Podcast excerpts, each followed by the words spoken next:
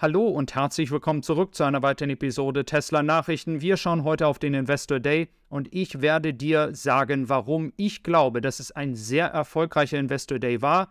Nach meiner Meinung fügen sich alle Puzzleteile, alle Infos, die ich euch in den letzten Monaten gegeben habe, jetzt alle zu einem Bild zusammen und ich werde euch erklären, was ich damit genau meine, denn Tesla scheint eine sehr klare Strategie zu haben, was mit dem Upgrade passiert, auch mit neuen Autos und vielem mehr. Also starten wir rein, wenn du nichts verpassen willst, lass gerne ein Abo da. Das erste Puzzleteil ist eine neue Fabrik.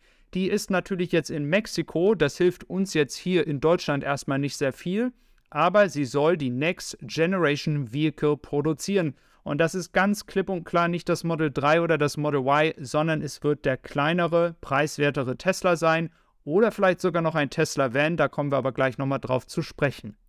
Was bedeutet das jetzt also? Sie produzieren dann für den nordamerikanischen Markt den preiswerten Tesla in Mexiko. Man hat aber auch klar darüber gesprochen, dass die bestehenden Fabriken weiter ausgebaut werden. Dieses wurde nochmals bestätigt. Was bedeutet das also für Grünheide? In Grünheide haben wir ja jetzt schon eine Fläche, die für die Expansion freigemacht worden ist von dem Wald. Und da wird sicherlich eine neue Produktion hinkommen. Da wird das Model 3 sicherlich produziert und dann auch ein kleinerer und preiswerterer Tesla. Davon ist auszugehen. Mit anderen Worten, wir haben eine neue Fabrik, die sicherlich noch über anderthalb Jahre braucht, um gebaut zu werden. Wir haben gleichzeitig eine ähm, mögliche Expansion dann in Grünheide, die wird auch ihre Zeit brauchen.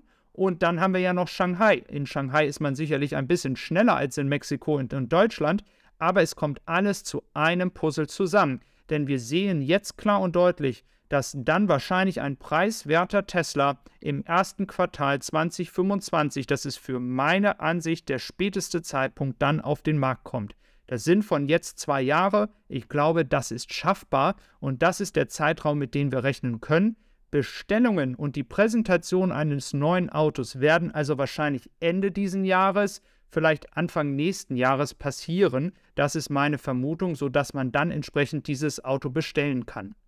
Wenn es jetzt um den Refresh eines Model 3 geht, wir haben ein Model S und Model X, die haben alle ein Refresh bekommen.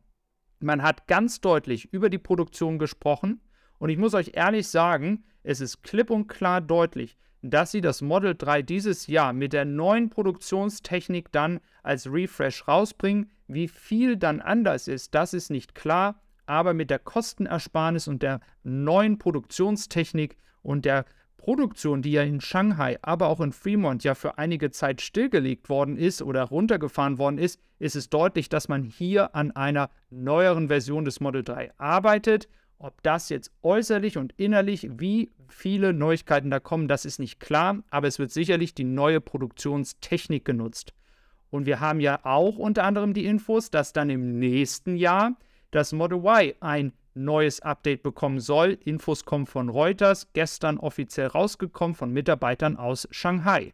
Mit anderen Worten, ihr könnt erwarten, dass dieses Jahr ein neues Model 3 kommt, nächstes Jahr ein neues Model Y und dann im darauffolgenden Jahr ein kleinerer und preiswerter Tesla. Und darüber können wir uns auch in meiner Gruppe unterhalten. Viele sind schon dazu gekommen. Genau das sind die Themen, wo ich mich mit euch austauschen möchte. Link ist in der Beschreibung. Einfach kostenlos anmelden.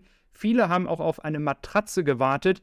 Wir werden noch eine weitere, dünnere Matratze auf den Markt bringen. Diese Matratze ist zusammenfaltbar fürs Model Y. Schau es dir gerne über den Link auf Tessie Supply an. Du kannst deine THG-Quote dafür sogar noch einlösen und gegenrechnen lassen. Unschlagbarer Preis, made in Germany für dein Model Y. Schau es dir an. Wir haben es jetzt auf dem Markt richtig zur richtigen Zeit, wenn der Frühling beginnt und die Campingzeit losgeht.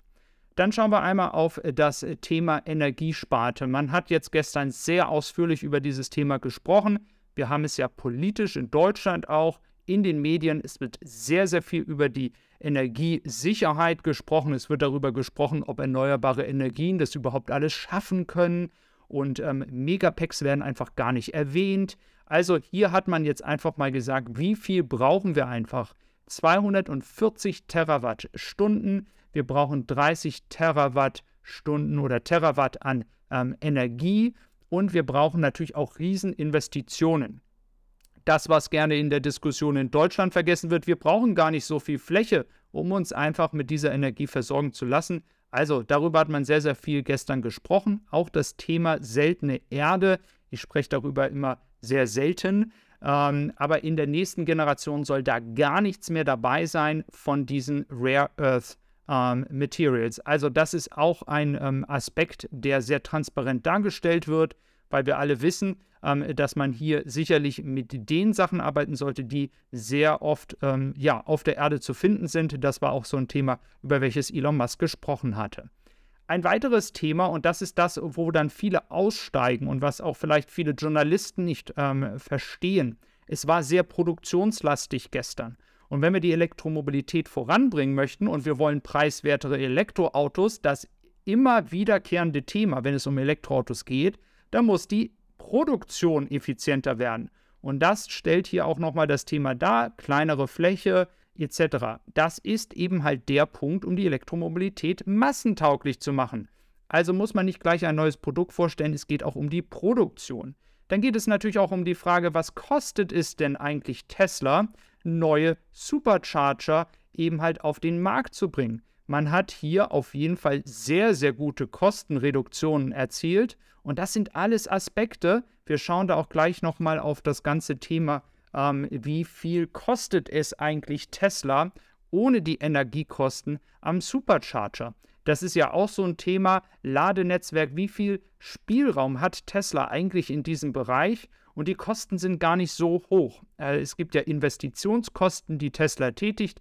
Hier sieht man ganz deutlich seit 2021 von 19 Cent pro Kilowattstunde runter auf 12. Wichtig, das sind die Investitionskosten. Hier sind nicht die Stromkosten, die ja dann noch oben drauf kommen, dabei. Also wir sehen 12 Cent und dann kommen ja die Stromkosten, die Sie, Sie ja beziehen pro Kilowattstunde und dann kommt ja die Differenz zu dem Preis, den wir als Kunde dann bezahlen. Also Tesla ist auf einem sehr, sehr guten Weg, hier auch die Marge zu vergrößern.